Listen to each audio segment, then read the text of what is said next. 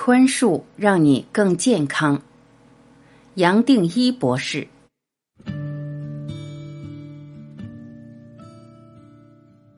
在金庸小说的《倚天屠龙记》里，曾描述崆峒派有一门七伤拳的功夫。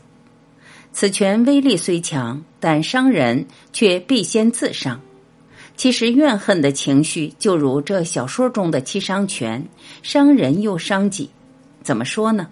当我们愤怒或怨恨时，您是否感到心跳加速、肠胃翻搅呢？现代医学早已研究证明，持有怨恨或不满心理的人，情绪往往处于焦虑、愤怒的状态。愤怒时所分泌的皮质醇会伤害大脑，使细胞萎缩、记忆力退化。而这种怨恨、愤怒的负面情绪，会使人的交感神经系统亢奋。血压升高，心律失衡，长期则易引起心血管疾病和免疫功能低下，甚至伤害肠胃道功能和神经系统。因此，俗谚说：“怨恨是自饮毒酒，而希望别人死去。”受伤的感受虽会带来短时间的抚慰，让自己躲在受害者的安全网中，并渐渐适应恶劣的环境。但长期下来，却会侵蚀我们的身心健康。如果心灵一直被禁锢在仇恨里，对方的生活未必受到影响，但我们却无法健康快乐的走到人生的另一个阶段。人心不同，各如其面。在中国古代史书《左传》中曾提及：“人心不同，各如其面。”每个人的内心思维都不同。就如同人人的面相都不会一样，由于每个人的成长环境或逻辑思维都不同，因此都会有自己认定的实相或偏见。对于讲话刺伤我们的朋友，为提携我们的主管，或许我们只是站在事件的不同端，看得到也未必是事件的全貌，但芥蒂却在无意间产生。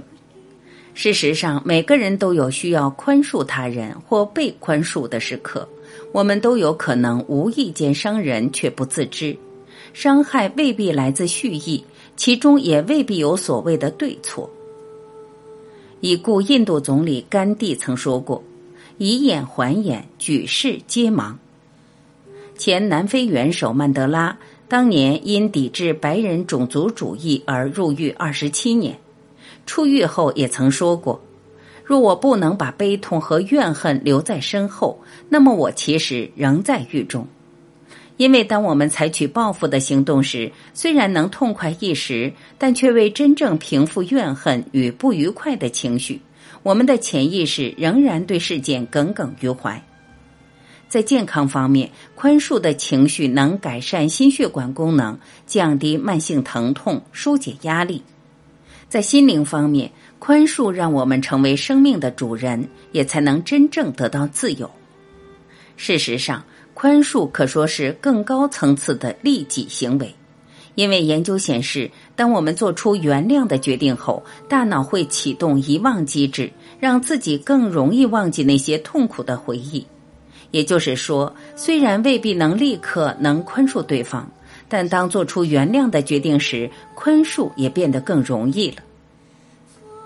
选择原谅，收获更多。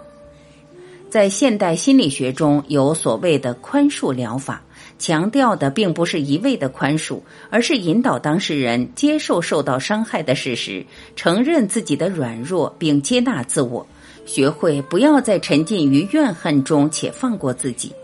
其中有个重要的技巧叫换位思考。就是尝试从对方的角度重新审视事件的发生，体谅对方的成长过程与动机。试想，如果自己是对方，是否会处理的妥善？即使我们只能片刻对对方感到同理或同情，那么每天都尝试让这同理心多停留几分钟。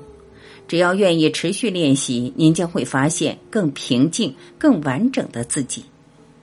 如果说感恩是对恩惠的正面响应，宽恕则可说是对伤害的正面响应。当我们回想到痛苦的回忆时，如果还未能马上原谅对方，可以练习把心念转换为感恩心，感恩自己生命中曾发生过的美好片刻，感激自己所拥有的一切，将焦点专注在美好上，可以帮助转移受伤或愤怒的感觉。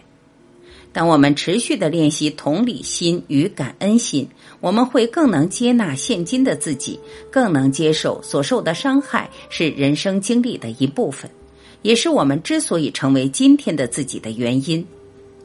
学会宽恕，有助于缓解焦虑和忧郁，能降低高血压与心脏病的风险。因此，同理心与感恩心的练习，就像我们努力均衡饮食、适当运动、充足睡眠一样，为的不是别人，而是为了自己。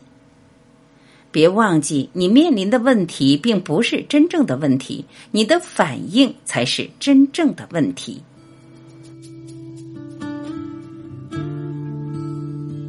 感谢聆听，我是晚琪，再会。